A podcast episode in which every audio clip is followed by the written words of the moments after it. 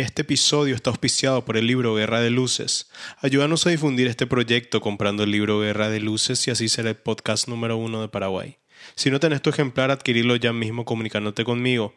Pónete cómodo y disfruta de este episodio.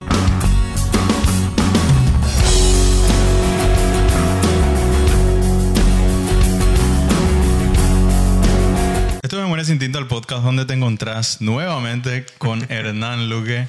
Es la segunda edición que, que tenemos, Hernán, en esta oportunidad. Que pucha, yo después de ver todos los invitados que tuviste dije, nunca más me voy al podcast. No es para tanto, hijo. De hecho, que desde ese episodio ocurrieron cosas. No, ¿Cómo se dice, verdad? bueno. No, pero. Pasaron cosas. Pasaron cosas. se vienen cositas. Como ese.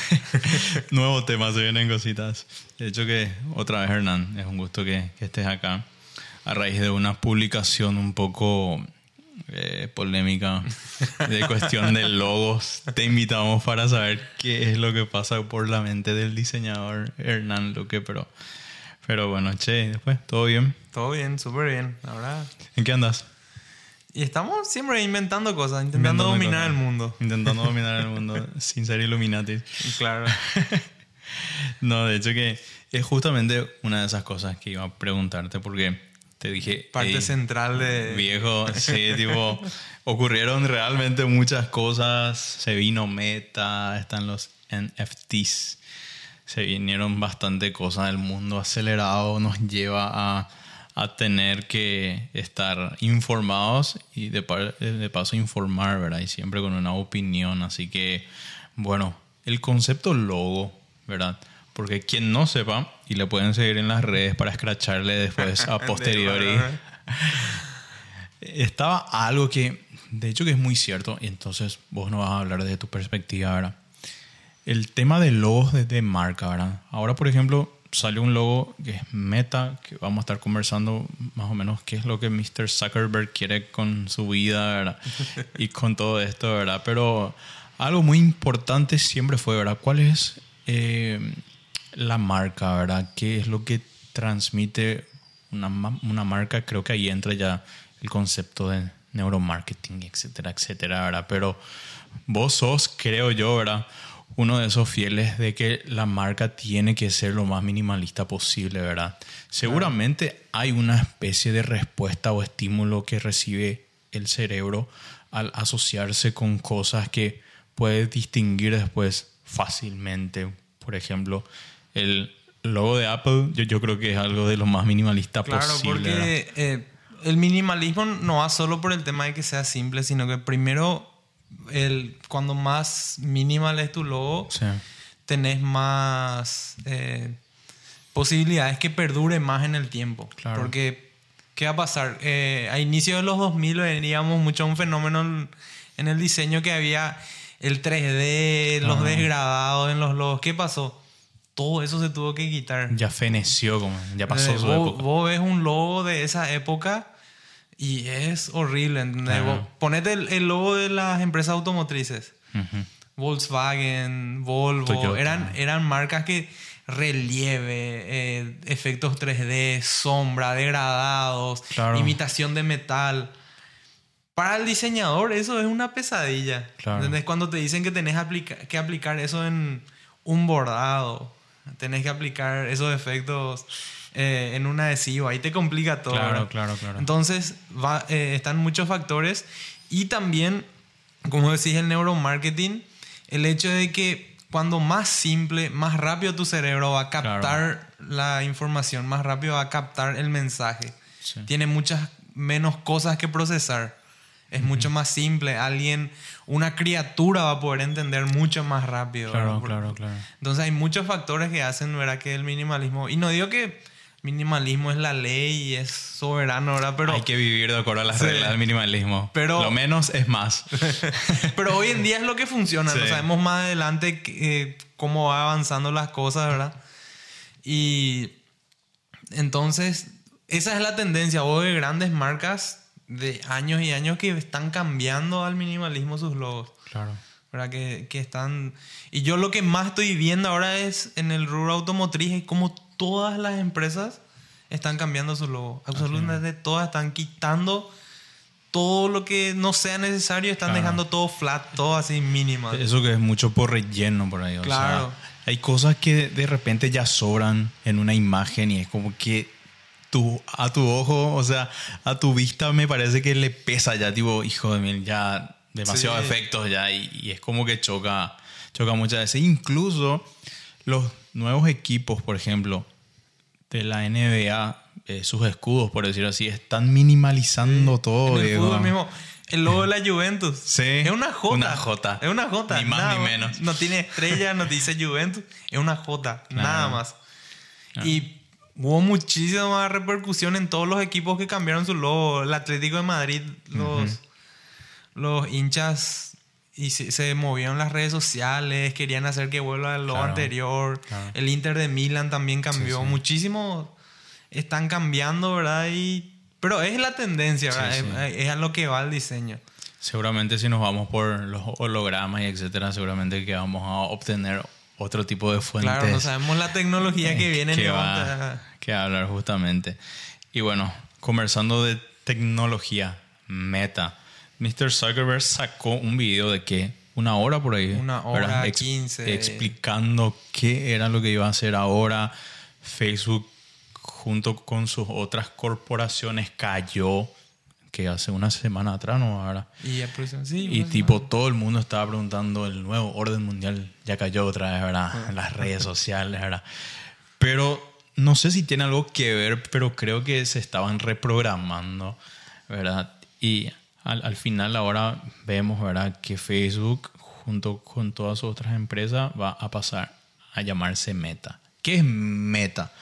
Es, es una especie de, de, de realidad porque es cierto que Facebook compró Oculus VR, creo, Sí. creo ¿verdad? Eh, no tuvo el 100% de su rendimiento, pero ahora eh, empezaron otros ajustes más, como por ejemplo, ¿verdad? El proyecto Cambria, que vendría a ser el que va a reemplazar a los Oculus VR, y se está hablando de, de- otros tipos de, de- de gafas, para ser exacto, como Proyecto Nazaré. O sea, todo va encaminando y en palabras de Mr. Zuckerberg es, para que esto funcione, necesitamos que la gente esté sumida en un ocio entretenido. Y ahí ya te llaman la atención y Claro. empiezan las O sea, teorías. queremos el dominio total. Así mismo, ¿verdad? Entonces, tipo, son, son palabras que te estiran un poco a encender ahí y decir qué es lo que pasa. De hecho, acá tengo un libro que hablamos una de las primeras Sí. veces, Ready Player One, de Ernest Klein, que habla incluso, ¿verdad?, de que hubo un tiempo en el 2045 donde la humanidad se vio sumida en virus letales y ya yo, pa, no te puedo creer. Sí. ¿verdad? Y, y en donde el multimillonario había dejado una plataforma como el Oasis donde permitía, ¿verdad? Que en ese lugar ficticio, como una especie de universo, se puedan llevar a cabo juegos, conferencias, reuniones entre gente y paralelamente y haciendo un- una comparación es lo que está pasando con Meta Sí. prácticamente Yo creo que eh, la cuestión del cambio de nombre eh, vino mucho también por el momento que está pasando Facebook. Claro. Eh, ellos, o sea, lo que cambió de nombre fue de Facebook, de Facebook sí que es la empresa, el conglomerado de empresas. Mucho tiene que ver con la cuestión del monopolio. ¿Verdad? Grandes conglomerados cambiaron de nombre en bolsa, el- su nombre eh, de conglomerado, ¿por qué? Por el tema del monopolio. Facebook, eh, Google mismo cambió. Sí, sí, ellos son. Alphabet ahora. sí, ¿verdad? sí, sí. Cambiaron porque ellos tenían ese mismo problema que a ellos se les llenaba de procesos de monopolio porque era eh, YouTube de Google. claro. No, ahora es YouTube de Alphabet. Claro. Ahora va a ser Facebook de Meta. Entonces Meta. va mucho por ahí también.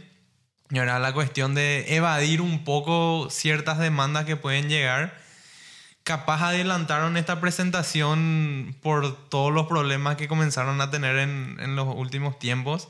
Que fueron muchos. Que fueron y muchísimos. Que sacudieron prácticamente al Senado de los Estados Sí. Unidos también con, con esa recordada intervención a Zuckerberg, ¿verdad? donde dijeron que era reptiliano también, por cierto. Y por eso yo creo que eso todo aceleró este proyecto. Claro. O sea, eh, Zuckerberg no es el primero que está intentando Sí, hacer sí, sí. Un, un universo virtual, pero es el primero que tiene Claro. la fuerza que él cabo, tiene. eh, o sea, ¿quién es el- la única persona que puede meter 100 millones de usuarios de entrada en una plataforma? O sea, es, Quieran o no, es Facebook. Es el único. Él, Claro. él- él si mañana lanza una plataforma, todo el mundo va a estar usando. Pues sí. Yo digo que sí. Así tipo, por ser Mark Zuckerberg, todos no, vamos. Es, es porque no, no por ser Mark Zuckerberg, no por ser Facebook, sino por la facilidad. O sea, vos ves las plataformas de, de, de Meta, Sí.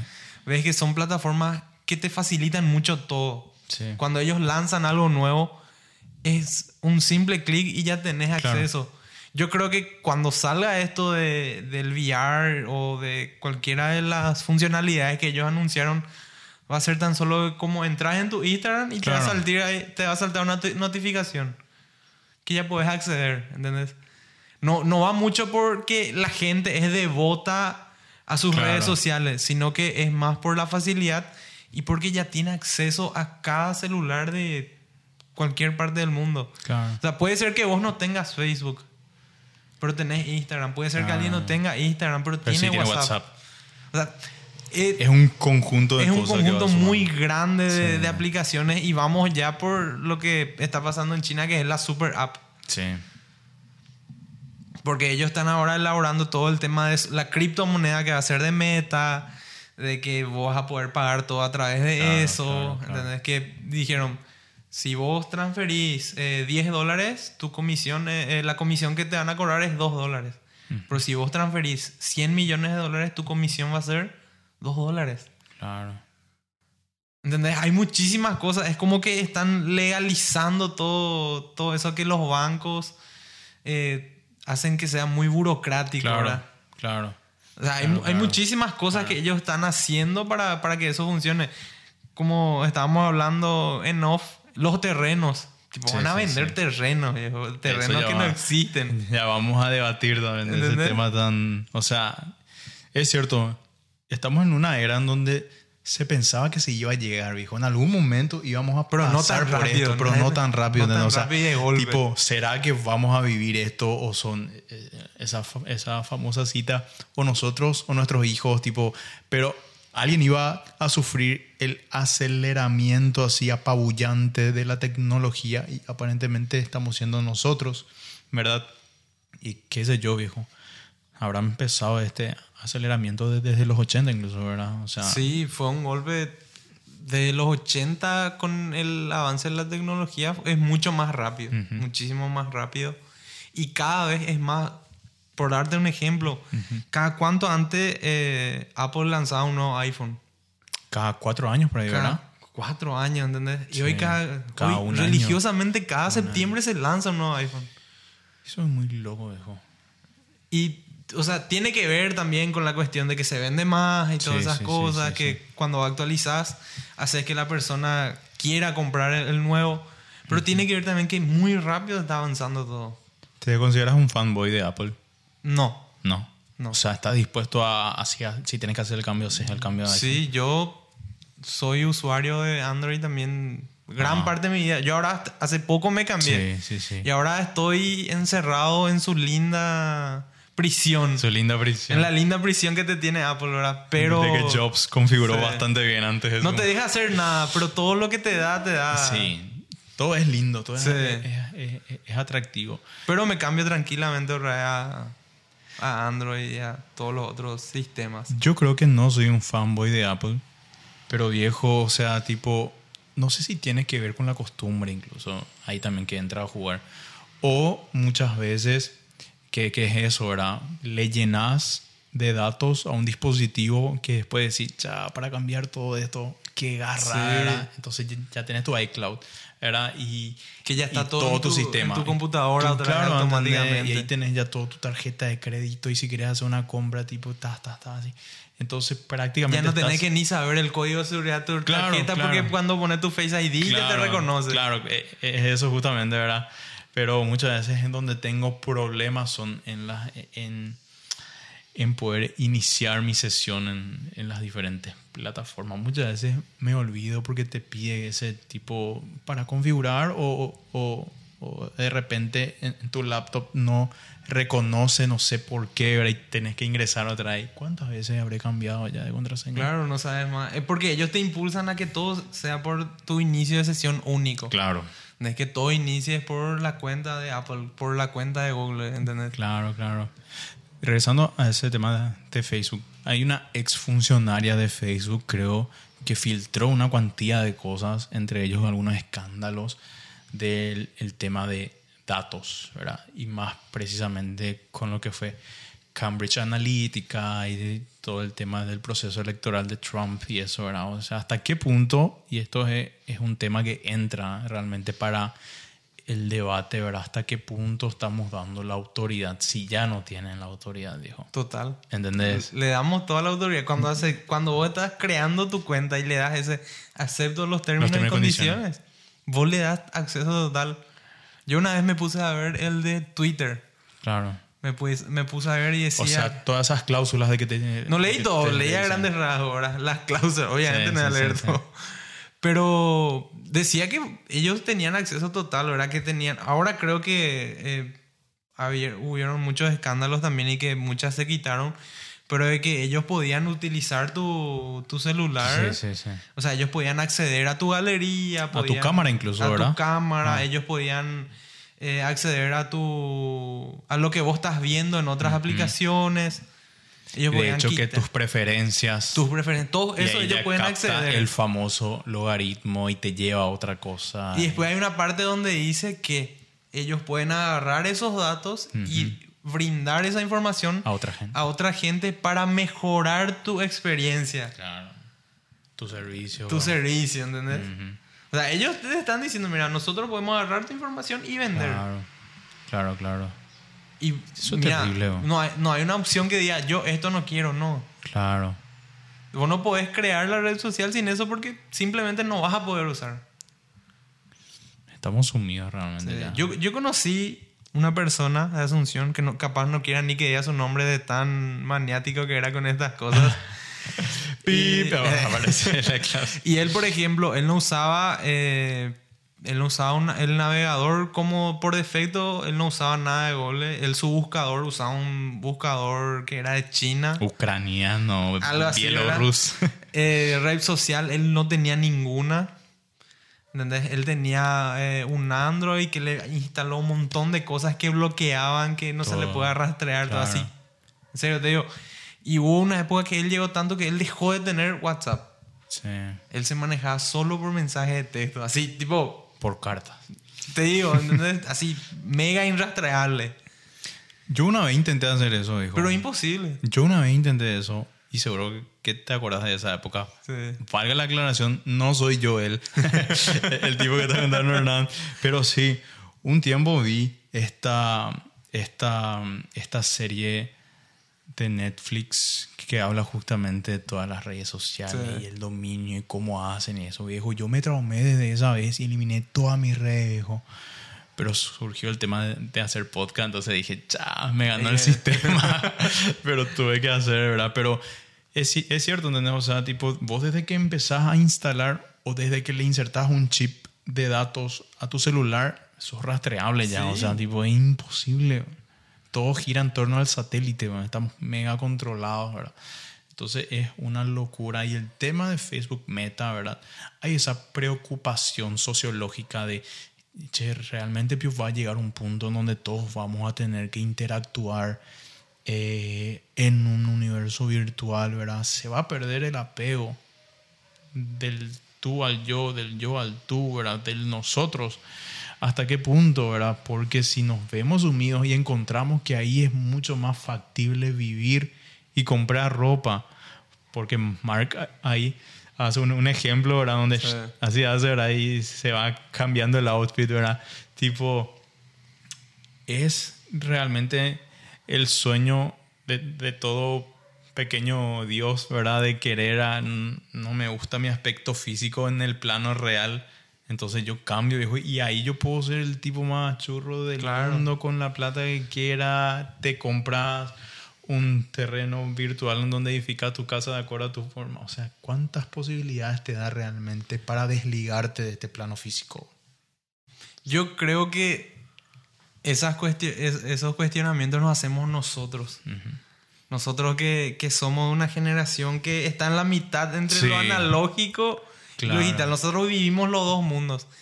Pero la generación que está viniendo, Yo creo que ni ahí está, ¿verdad? para ellos le da igual. ¿no? Sí. Nuestros hijos, yo me imagino que ellos no van a decir, ¿y, y qué? Pero No, todo el mundo hace, papá. sí. ¿Por qué tiene un... O sea, que no tiene sentido, que da igual, ¿entendés? Sí.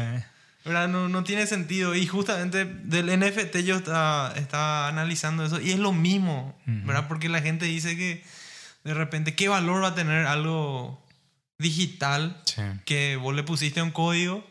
Eh, ¿Y qué valor tiene una obra de arte en Claro, físico? en físico. O sea, ni uno es menos artista que el otro. Claro. O sea, nosotros le ponemos el valor a las cosas. Eso te iba a decir. Eso te iba a decir. Bueno, comprendiendo un poco más de lo que son los eh, NFT, non-fungible tokens, Token. ¿verdad? Es un activo digital, Sí. ¿verdad? En donde no es, eh, o, sea, no se pueden reproducir eh, dos activos, ¿verdad? Sino que el que vos adquieras es único, ¿verdad? Eh, esto funciona perfectamente bien, ¿verdad? Porque existe un libro de Yuval Noah, Noah Harari, ¿verdad? Que, que es Sapiens, que, que decía que eso justamente, el valor que nosotros le agregamos al oro o a, a la plata es algo cultural. Claro. Porque todos nos ponemos de acuerdo. Que y eso vale que algo. Eso vale. Y, y decimos, bueno, a partir de ahora, este vaso vale mil millones de dólares. Sí, todo bien, todo bien, todo bien. Y pasa. O sea que Así mismo. somos nosotros lo, Lo que, de- decimos el oro importa, o la plata importa, o el diamante importa incluso, ¿verdad? O sea, es así como por ejemplo la plata, los billetes incluso, ¿verdad? Todos nos pusimos de acuerdo que el 100 mil Vale. vale 100 mil, ¿entendés? Entonces es más o menos un acuerdo en donde todos le damos el valor que las cosas tienen y trabajamos en pos de eso, comerciamos en pos de eso y las cosas simplemente ocurren. ¿Por qué un non-fungible tokens, verdad? Los NFTs, ¿verdad? No tendrían por qué tener el mismo valor pese a que no sean físicos, ¿verdad? O sea, todo ahora están poniéndole el valor que creen que eso funciona Claro. ahí. Es así. Es que vos te pones a pensar eh, cuando vos compras una obra de arte, ¿qué vos compras? Sí. ¿Compras el valor de la tela con el costo que tuvo Claro. en pintura? No. Vos estás comprando la visión de ese artista que él expresó en esa tela. ¿verdad? Claro, porque Oh, fue Leonardo da Vinci. Claro, ¿entendés? Vale eso. Pero es la visión del Claro. artista expresada en, ese, en esa escultura, en ese pedazo de tela. Sí. ¿Entendés? O sea, un, un artista en Photoshop o un artista de 3D no es menos artista que el tipo Claro. que pinta, ¿verdad? Claro, O claro. sea, pasó miles y miles de horas para aprender su técnica también. Y aparte tiene esa visión del mundo que le está expresando en su arte, ¿verdad? Y lo que pasa es que nosotros no podemos todavía dimensionar porque Claro. es muy, medio que es muy abstracto, ¿verdad? Claro. Pero es totalmente abstracto también lo que la gente está pagando por una obra de arte física. Claro, claro. ¿Verdad? Es un valor que, como dijiste, todo el mundo se puso de acuerdo y le dio un valor. Claro. La Mona Lisa misma Sí. no tenía el mismo valor antes de ser robada. Y una vez que Claro. pasó de ser robada, se le Sí. agregó toda esa historia. Ahí hija de mil, no. Esta es una pintura súper valiosa. Claro, claro. O sea, claro. la gente le atribuyó un valor agregado a eso. Claro. Los eh, NFTs, como decíamos, no se pueden intercambiar, no se pueden dividir, porque tengo entendido que las criptos, ¿verdad? Sí puede existir uno de mil, ¿verdad? Es como Sí. que son fraccionados, Fraccionado. pero en ese caso el NFT que vos adquieras eh, eh, es, Es único, único, e incluso está eh, registrado, ¿verdad? y tiene una licencia este F- F- NFT. Sí. Pertenece a Hernán Luque y qué sé yo, etcétera, etcétera. Lo estaban comparando incluso, ¿verdad? Como una entrada que vos adquirís a un concierto, ¿verdad? Esa entrada vale y tiene tus datos ahí encima, ¿verdad? Y vos sabés que el, el NFT va a tener, tiene algo que es muy increíble porque funciona con blockchain, que es lo Sí. mismo que, que hace las criptomonedas, pero ¿qué hace?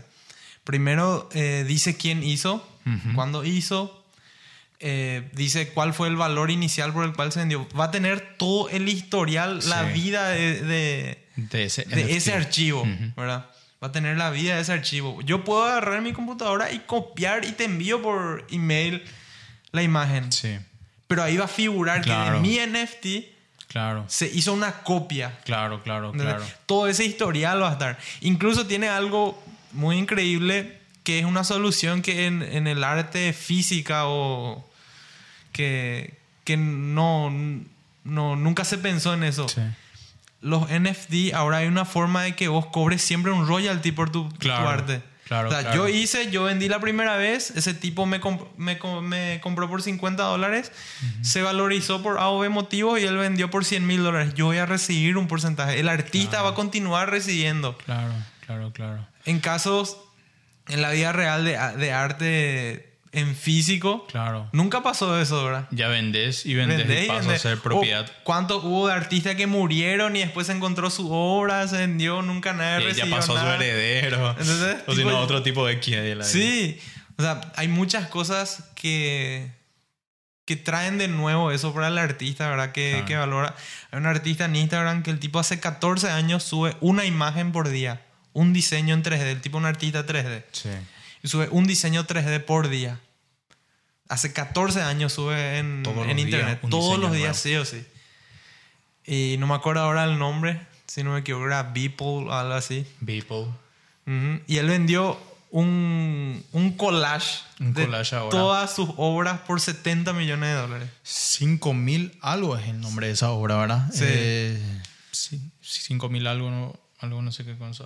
Y el tipo vendió por 70 millones de dólares en subasta. O sea, 69 puntos y algo. Acá justamente tengo ese. Mike Winkelman, Sí. conocido como Beeple, vendió su pieza de arte por 69 millones de dólares. 69 millones de Y es dólares. un collage de todas las obras que vos ahora puedes agarrar tu celular, entrar en su Instagram y, Y, ver. y ves toda la obra de arte comprimida en una Sí. sola obra de arte. Pero ¿qué pasa? El que compró, ¿por qué ellos compran? Por el sentido de pertenencia. O sea, yo quiero ser el dueño de eso. de esto. ¿Quién fue el- uno de los primeros que agarraron y comenzaron a quitar el juego? Eso fue la NBA. Tienes razón. No sé si entraste en el shop de la NBA, ahora vos podés comprar eh, jugadas.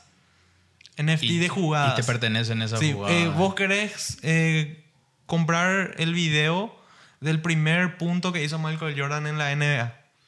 Acá está el precio. Podés comprar. O sea, eso no impide que todo el mundo pueda descargar ese archivo. Todo el mundo puede tener en su Claro, computadora. claro. Pero el dueño del video oficial sos vos. Absoluto, claro. O sea, ¿qué va a pasar dentro de unos años si viene y sale Disney y que le gusta generar lucros, ¿verdad? Con sus propiedades intelectuales y dice, mira, este es el precio para que vos seas el dueño de toda la saga de Star Wars. Yo me sumo. de- Pero con toda esa plata que, que tenés que tener para Vos y vas a ser el dueño. semejante. Eso no impide que todo el mundo continúe viendo la película y descargue. Claro, pero vos Pero sos, vos el sos el, dueño. propietario del NFT. de- De hecho que eso es una especie de fetiche que tienen las personas en agarrar y decir el primer adelantado de Claro. esto soy yo. O sea, ¿quién no se recuerda acaso de que la primera bombilla fue creada por Thomas Edison. Pero, claro, estuvo Tesla primero y existe esa disputa ahí, ¿verdad? Pero todo el mundo sabe la primera bombilla entre Tesla y Edison, viejo. O sea, tipo, ¿y por qué vos no pasarías a pasar, no pasarías a pasar a la historia como el primer tipo que tiene esto como propiedad y nadie más puede? Claro. Un blow mind, viejo, para el ego, qué sé yo. Sí, y va Todo por ahí. gira en va por torno ahí. a eso, ¿verdad? El, el arte convencional va por ahí nomás Claro. también. ¿Entendés? Claro. Obviamente te van a poder decir que sí, pero en el original eh, hay texturas, la Sí. técnica, la forma que se hizo el pincelado, o sea, todo eso no se puede reproducir, ni el artista que hizo no puede hacer de nuevo. Claro, claro, claro. Pero también al final de cuentas termina siendo ese sentido de pertenencia, ese ego que vos querés tener, que vos sos el propietario de eso y nadie más. Claro. No, y, y mira, o sea, si estábamos hablando de eso, o sea, todos le asignamos un valor a las cosas, o sea, el valor de por sí es esto, porque todos nos pusimos de acuerdo y ahora es esto. Entonces, tipo, es un gran avance, primero por los artistas, ¿verdad? Y después para los coleccionistas, que son ahora, eh, ¿entendés? O sea, van a pasar a facturar cuánto. Claro, hay todo un mercado especulativo ya detrás ahora de los NFT, ¿verdad? El GIF de Nyan Cat o Nyan Cat, no sé cómo se pronuncia. Sí, el el del meme gatito. del 2011, viejo. Un gato con un cuerpo de galleta volando. Y saliendo un arco iris. Ese mismo. se vendió por más de 500 mil dólares. El primer tweet de Twitter también se vendió. El primer tweet de Jack Dorsey se vendió por 2,9 millones de dólares.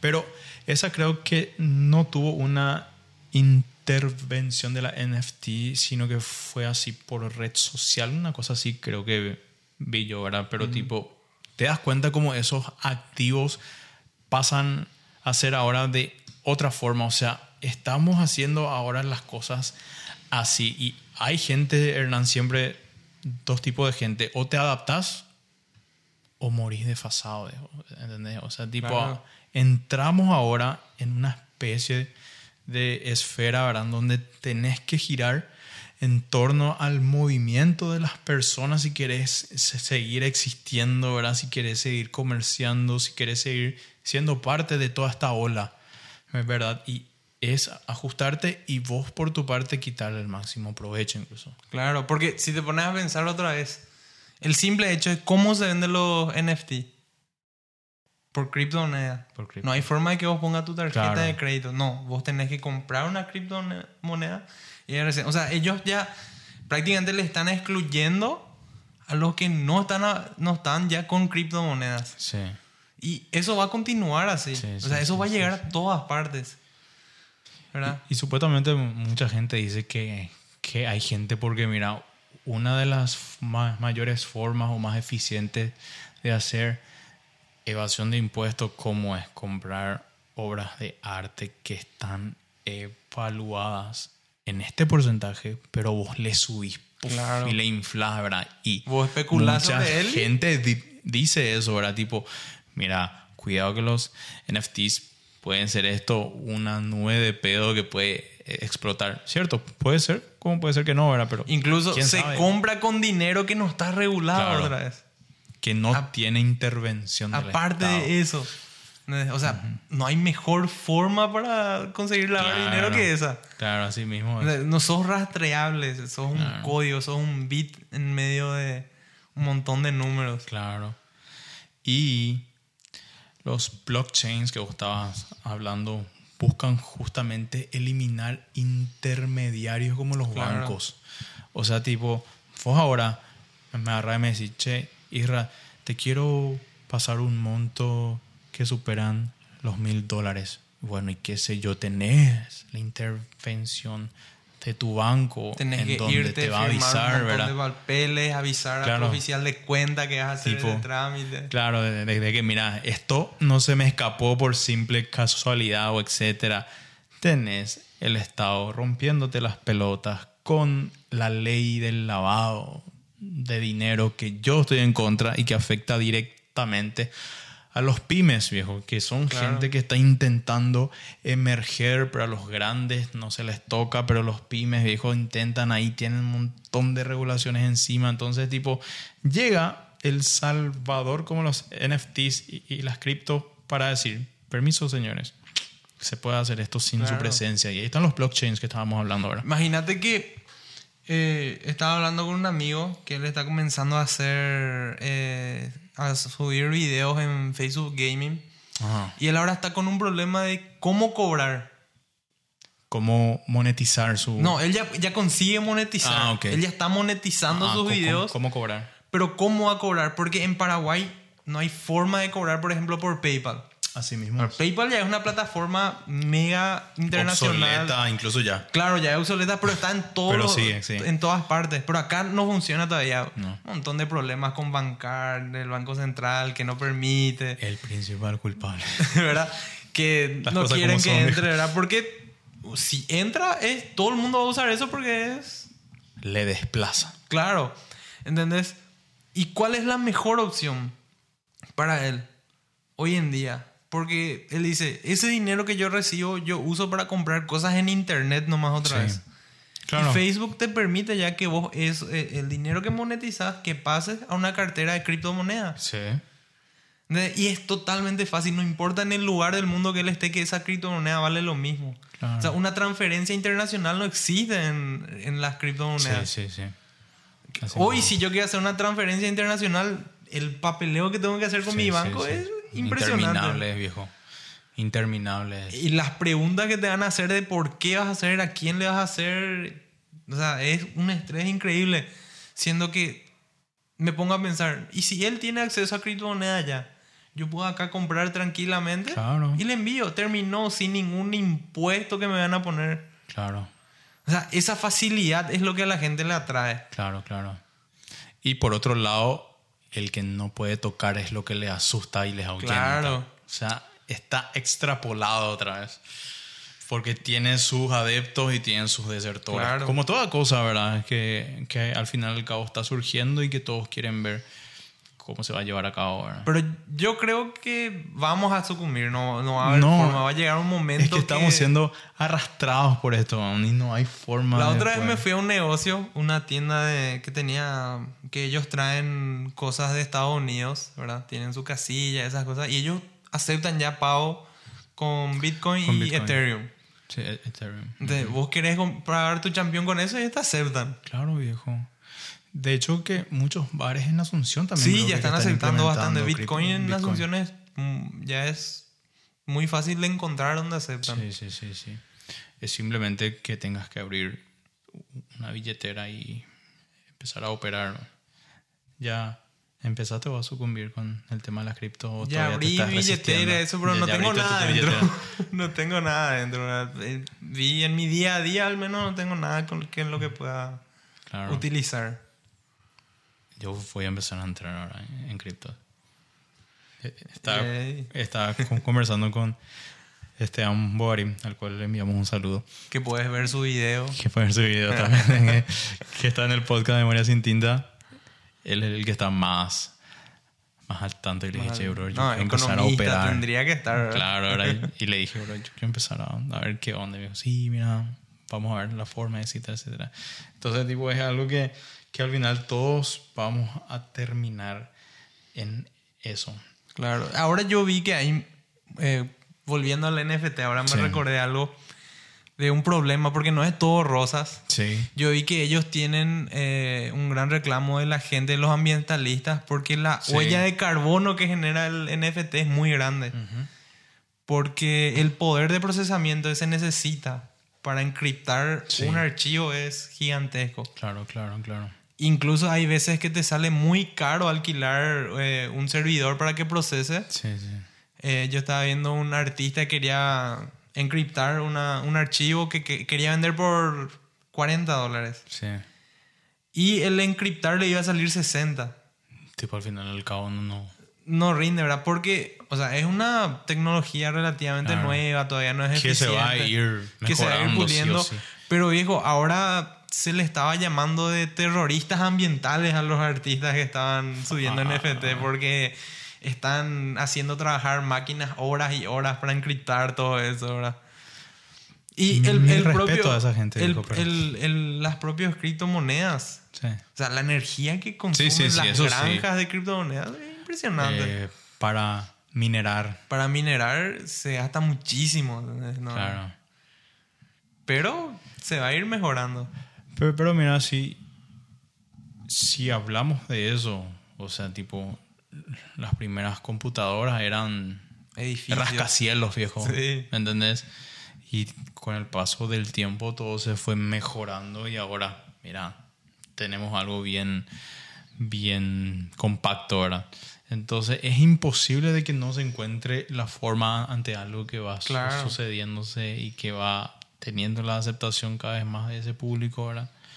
Yo creo que es cuestión de tiempo y como dijimos, cada vez avanza mucho más rápido, muchísimo más rápido, entonces no tenemos, ponerle que en uno o dos años ya va a ser mucho más eficiente, va a ser mucho más fácil. ¿verdad? Antes nosotros decíamos cuando surgía una nueva tecnología que, bueno, de aquí a 10 años eso ya va a ser... En seis meses estaba mejorado. Ahora en meses, en meses ya están en todos lados. ¿no? Vos te pones a pensar, se lanza algo, la gente se pone de acuerdo y ya es, ya es global. Es simplemente que se pongan de acuerdo. Eso es lo más increíble ahora. O sea, que todo es una cuestión de consenso. Sí, O sea, eso fue así siempre, viejo. claro. Y ahora simplemente se está pasando más a un punto cada vez más eh, eh, digital, ¿verdad? Mucho más instantáneo. Claro, al final pasa por, por ahí nomás luego. ¿Será que los juegos están recibiendo alguna especie de, de poder hacer pagos, por ejemplo, por cripto o cosas así? Sí, hay plataformas que sí, plataformas que no, pero es cuestión de tiempo nomás también. Ah. Entonces, yo justamente va por eso nomás también, cuestión de tiempo, pero hay miles de plataformas donde vos podés comprar juegos por criptomonedas. Claro. ¿verdad? Eh, Los juegos creo que son los que más rápido se, se abren a esas tecnologías Sí, nuevas, sí, sí. Ellos son los que... Es una industria muy flexible, ¿verdad? Claro, claro. La industria de los videojuegos Que se adapta muy rápido. muy rápido se adaptan, ¿entendés? Porque ellos saben que la gran parte de su público es gente que está metida en, en las tendencias. En todos los tech, technology. Y claro, entonces al adaptarse ellos están atrayendo a, a su público. Claro, claro. Esto un poco de meta, regresando otra vez a meta, ¿verdad? Estamos yendo como un ping-pong, tirando de acá de todo. Eh, esto se puede reproducir en algo que empezó ya con Second Life, Sí. ¿verdad? Second Life, The Sims. Sims también era un gran juego, Sí. digo. O sea, tipo, en donde ya tenías tu personaje, donde ya podías hacer tu vida. Solamente que ahora con, con el proyecto Cambria y proyecto Nazaré, o sea, ahora ya vas a poder girar Entrar. tu cabeza y ver ahí todo en, en una Claro. dimensión. Es que, es que eh, la barrera de entrada mismo es, es mucho menor con lo que tenías con Second Life o The Sí, Sims, ¿verdad? claro. O sea, vos ahora con un celular, dentro de un tiempo cuando se lance, capaz ya vas a tener acceso, ¿verdad? Sí.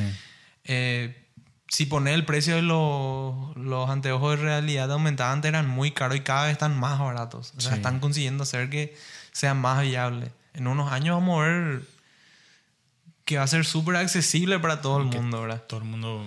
Que todo el mundo va a adquirir. poder adquirir. Y ahí ya va a ser mucho más fácil. Ahí ya es, una vez que vos tenés una gran cantidad de usuarios en la plataforma, ya, ya no hay cómo atajar. Sí, vas a ser vos uno de, de esos padres que tenga que decirle a su hijo, che, hasta esta hora nomás vas a estar. o no entres en esto todavía, esperas a ser mayor, después vas a poder adquirir. No sé, yo No creo- te pierdas en ese universo. Yo creo que cuando mis hijos nazcan, ya va a estar totalmente implantado. Entonces, tipo, te vas a dejar Esto, llevar esto por va la corriente muy, nomás. esto va a ser muy rápido. Cuando yo digo, o sea, ponerle que mm, nacen mis hijos de aquí a unos años, cuando crezca y tenga noción de lo que es, eso ya va a estar totalmente implantado. Todo muy normalizado. Ya va a ser muy normal. Esto va a ser muy rápido. No, pero viste que eso se va sucediendo porque nuestros padres generalmente Claro. nos daban límites, ¿entendés? Tipo, eh, podés ver hasta estas horas la tele, Sí. qué sé yo, ¿verdad? Entonces, como que ahora ya dejan de ser las teles y ahora ya va a pasar al VR. ¿entendés? Claro. En- Entonces, tipo, vas a empezar a, a- a Pero- adaptarte a esos pero ahí tiempos, vamos a pensar, ¿el VR va a ser un entretenimiento o qué va a ser? Claro. ¿Entendés? Porque ellos están presentando el VR no como entretenimiento, están presentando como que Las conferencias, las reuniones, conferencias, trabajo. los estudios. Sí, las artes. Pusieron ellos ahí la gran parte del que es education, ¿verdad? Education, sí. Y que ahí se sentaba las- eh, la abuela con la nieta, no sé si viste. Sí, sí, sí. La abuela y la nieta, y ella le pregunta sobre eh, los planetas. Y se ponen las gafas y ahí vienen los planetas cerca y todo eso. O sea, ellos están apuntando a algo que sea mucho más Claro, mucho parte más del- complejo que, mucho que más simplemente parte el ocio. día a día. O sea, Sí, no va a ser sí. algo aparte, sino que va a estar tan integrado. Después no te sorprenda que va a venir electrodomésticos que solo te funcionan si vos tenés el lente. El VR. Porque ellos no solo quieren hacer un mundo virtual, sino que apuntan mucho a la realidad aumentada. Sí, sí, sí, sí. Y va a comenzar a venir cosas que vas a necesitar sí o sí de ese producto para poder usar. Claro. Pero estos chicos en la pandemia se retorcieron, viejo, porque sus clases eran todas virtuales. ¿Te parece que va a ser diferente con No. VR? Tipo, ya, mamá, me quiero ir a jugar en la casa de fulano. Y te- no, acá puedes jugar por VR, ¿entendés? tipo, a todos les costó Claro. e- este tema de Zoom nomás luego, viejo. Y tipo, ¿será que la generación mismo que está entrando, viejo, ¿será que están lista para, para dejar ese contacto humano? A no ser que ya ocurra eso que decís masivamente, ya fu, haya un lavado Yo creo de que cerebro y si ya. es masivo no va a haber, no, No, va a haber ese no, no hay choque. No va a haber ese Bueno, choque. No va a haber ese Sí. choque, ¿verdad? Porque si es masivo, medio que va a ser natural. Como justo estaba hablando con tu señora madre. En eh, off. en off. Eh, hay criaturas que comenzaron a tener dos, tres años en el inicio de la pandemia, Sí. que es cuando comienzan a tener algunas memorias y Una noción, noción de del mundo, tiempo y espacio. que terminó la, ahora, o sea, no terminó la pandemia, pero ahora se liberó un poco Sí, más, sí. comienzan a salir a los parques, a hacer actividades y es como que hay un mundo choque para extraño. ellos. Sí, Porque el universo que ellos recuerdan de un año o dos años atrás es estar encerrado en la casa y todo se hace a través de videoconferencias. Ellos le veían a sus padres trabajando desde casa a través de la Y computadora. supuestamente Sí. así era el mundo. Así es, para ellos. es así Eso el es muy mundo. loco. Es un muy buen punto. Una muy ¿Entendés? buena cosmovisión. O sea, esas criaturas, para nosotros fue un choque muy grande de que, ah, no, ahora se trabaja desde casa y tengo que hacer Zoom todo el día. Sí. No, para esas criaturas, hay que salir. Existe gente fuera, En serio, hay- aparte de nosotros. En serio, hay que salir, irse al parque. Sí, O sea, para ellos fue un golpe muy grande. claro, claro. Y yo creo que más o menos eso va a ser lo que va a pasar. Va a llegar un punto que va a haber generaciones que dicen, pero si sale a jugar afuera. O sea, ¿por qué vas a agarrar una pelota y vas a salir a chutar afuera? En el sol vas a sudar. Sí, acá puedo tener aire acondicionado con el O sea, VR. para ellos no va a tener sentido, ¿verdad? Claro. Como para nosotros no tiene sentido muchas cosas que se hacían antes. Claro, claro, claro. Yo creo que va más por ahí, ¿verdad? Es más o menos con el cambio. O sea, esas cosas se van normalizando al pasar de las generaciones. Sí. Nosotros que estamos en el medio es lo que más o menos Sí, pensamos que es medio raro. Nos estira un poco la añoranza Claro. y nos queda un poco atrás. ¿Existe algo que extrañas de la época de antes? Tipo los blockbusters o los videoclub o un- una forma de hacer distinta del cual ahora ya nos provee todo en la mano y todo ya nos presenta.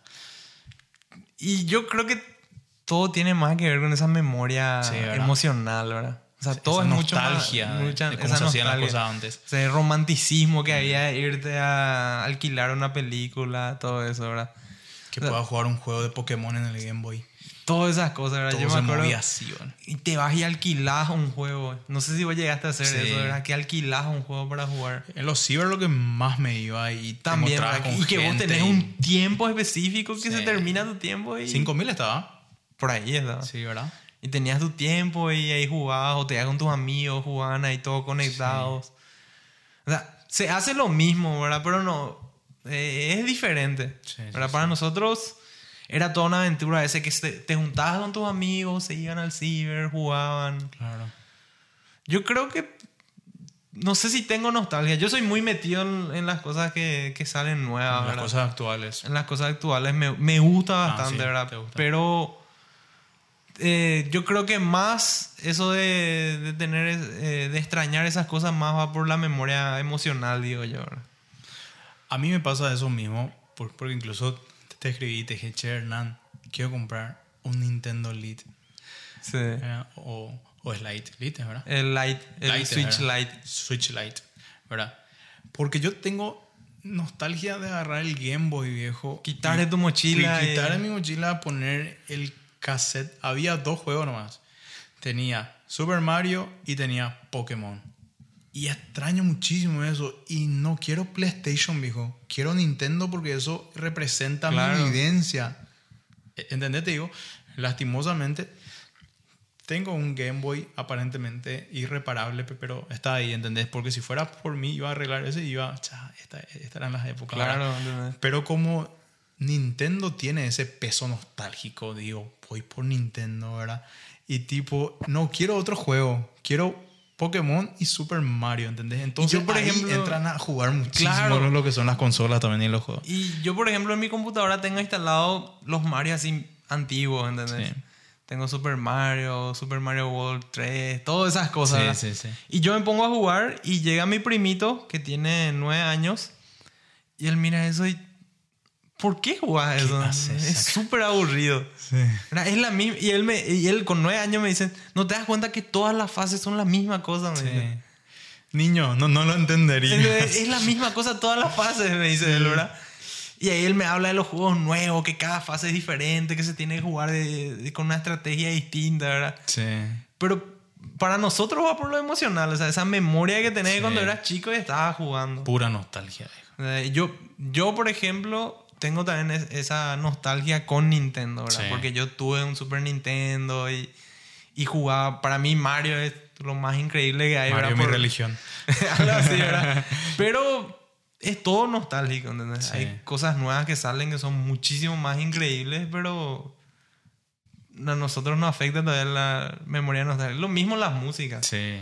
Lo mismo Todo pasa con las por músicas. nostalgia. Todo es cuestión de generaciones, no va a traer al final de todo. Según datos, existe un universo virtual de Centraland. ¿Ya escuchaste hablar? The Central Line. Ac- Acá tengo unos datos, ¿verdad? Una de las empresas de Centraland dedica a gestionar y vender las propiedades de las ciudades virtuales. Estamos pasando de ser la generación que no compró los terrenos de la abuela Del- por a- 3.000 por guaraníes. 3.000 guaraníes a tener que ir y migrar a un plano virtual. Pero, viejo, ¿Qué está no sé si entraste en The Central Line. No está nada barato. No, no, no, impensable. Eh, Justamente eso. Eh, hasta la fecha se han vendido más de 50 millones de dólares entre terrenos, avatares, propiedades y complementos. Yo, está, justo hace Wow. unos días entré así para mirar, porque te dejan entrar sin tener un usuario para experimentar y todo eso, ¿verdad? Sí, Y vos te- compras tu terreno y puedes poner lo que quieras adentro. sí, Puedes poner lo que quieras y puedas comprar. claro. Porque todo tenés que comprar para que construir comprar. ahí. Sí. ¿verdad? Y hay gente este- al punto que llegó que ya hay un mercado de bienes raíces de, de Centraland. Sí. Gente que está comprando terrenos pensando ya en revender y ganar dinero. No, claro. De hecho, O sea, eso está haciendo así lo. Por, vos estás ganando dinero por códigos porque simplemente fuiste el primero a comprar eso. Claro. Y hay un mercado especulativo y que cuál eh, terreno está mejor ubicado de una plaza virtual. Y supu- supuestamente vi, bueno, de hecho que muchos famosos están comprando. Snoop Sí. Dogg creo que uno de ellos que está ahí. Sí, muchísima gente. Y vi, vi un tipo que compró hace uno, creo que uno de los primeros que compró y gastó 15 mil dólares Sí, sí, sí. Vi ese ejemplo. en el inicio. Sí, sí.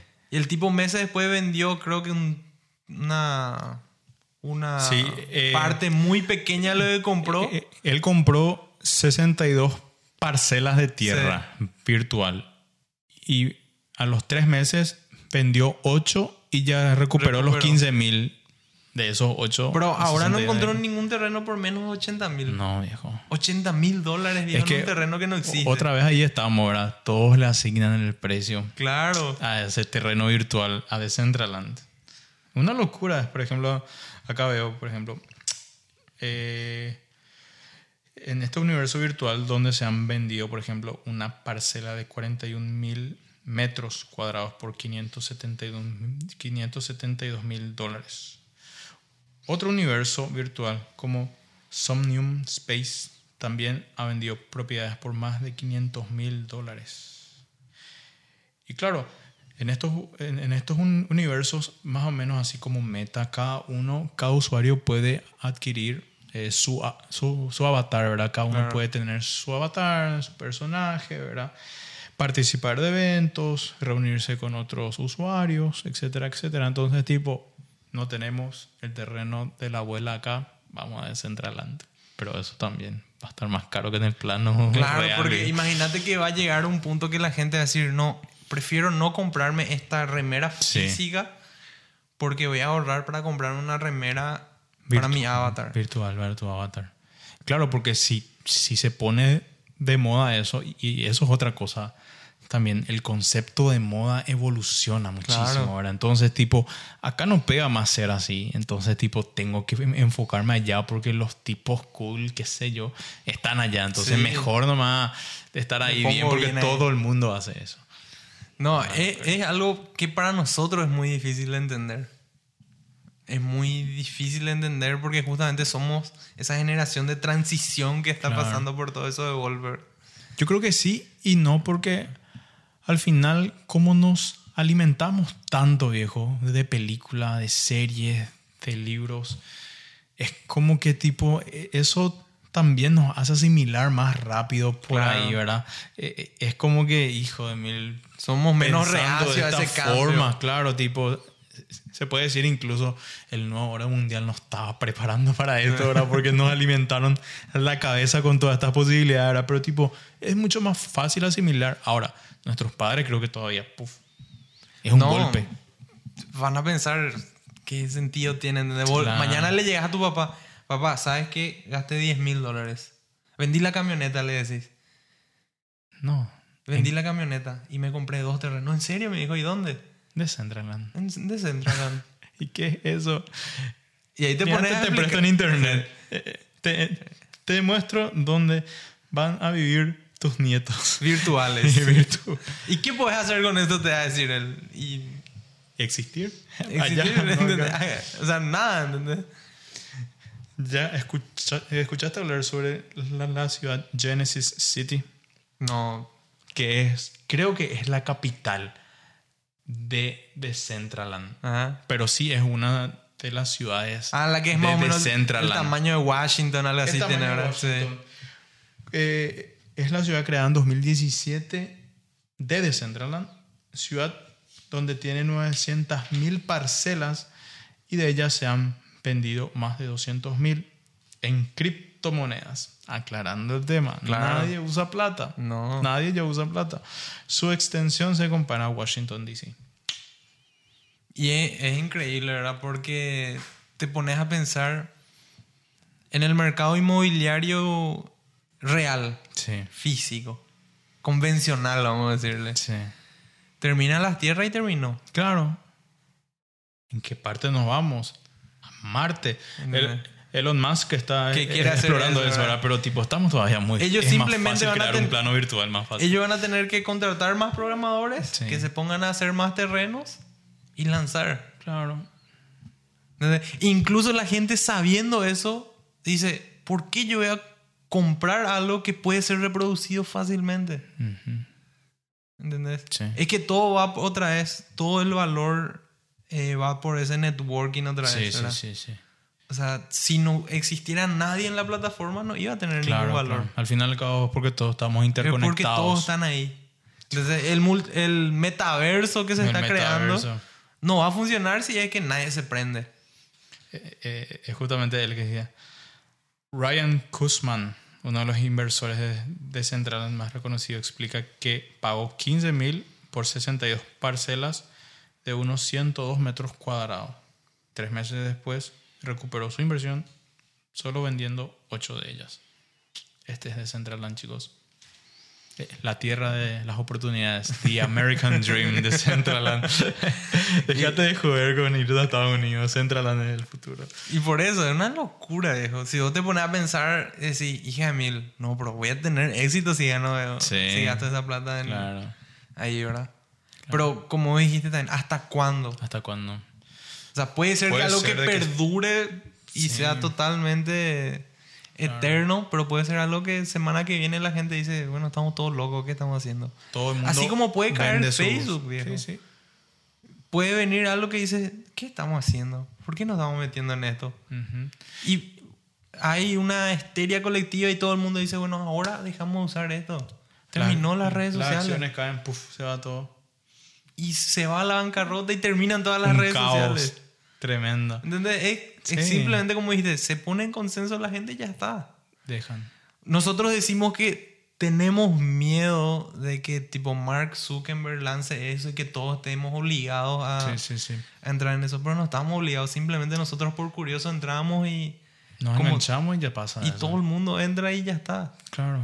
No, porque al final al cabo todo es una cuestión de, de eso, ¿verdad? Nadie te pone el gatillo, pero vos entras. Claro. Y así es, por ejemplo, si hoy todos quieren tumbar Coca-Cola, dicen, desde hoy Nadie nos toma. ponemos de acuerdo y no compramos más. ¿Qué va a pasar, viejo? Cae. Claro, O sea, no, no tardará una semana que no va a tardar una, una semana que, que se van a desesperar, buscar más auspicios, nuevos sabores, pero se, se va a ir al mazo, ¿entendés? Tipo, eso es lo que la gente no sabe, que en serio el usuario es el que tiene la palabra Claro. final, solo que no saben el poder que tienen de la palabra final. Ese es el tema. Claro. ¿Sabes que ahora me vino en la mente eso? ¿Te acordás cuando salió el primer teaser de la película de Sonic? Sí.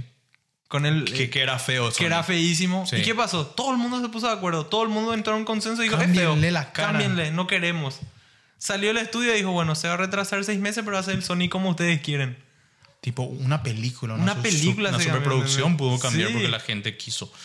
O sea, es, es increíble porque todo el mundo se puso de acuerdo en algo y pasó, ¿entendés? Así de simple. Claro. Y, y todo, todo lo que tenemos hoy en día puede ser cambiado así. Incluso entrando en el tema de la política. Sí. Pero ese es asunto para... Ese es asunto para otro podcast. Para pero otro es podcast. simplemente Sí, consenso. mismo, es todo un consenso. Todo es consenso, eso. Pero ahí está el problema, que todo el mundo entra en consenso. Claro. La democracia no funciona, chicos. Pero. Ese es otro podcast nos hace a tener obligados a otro podcast. Hernán, viejo, fue un gusto. Creo No, que nos quedamos mío. corto otra vez, mam. Vamos Pero por- eh, eso para que la gente se quede con la sensación de. ¿verdad? ver Vamos a ver qué se lanza de nuevo a ver para qué se después lanza de nuevo. divagarnos otra vez. Así mismo, viejo. Un gusto otra vez. Y a todos los que vieron este episodio, le esperamos en el próximo episodio del podcast. Esto fue todo, viejo, otra vez. Nos Un vemos ahí. Bye. Bien, viejo. Pegó. Sí, por eso. Espectacular.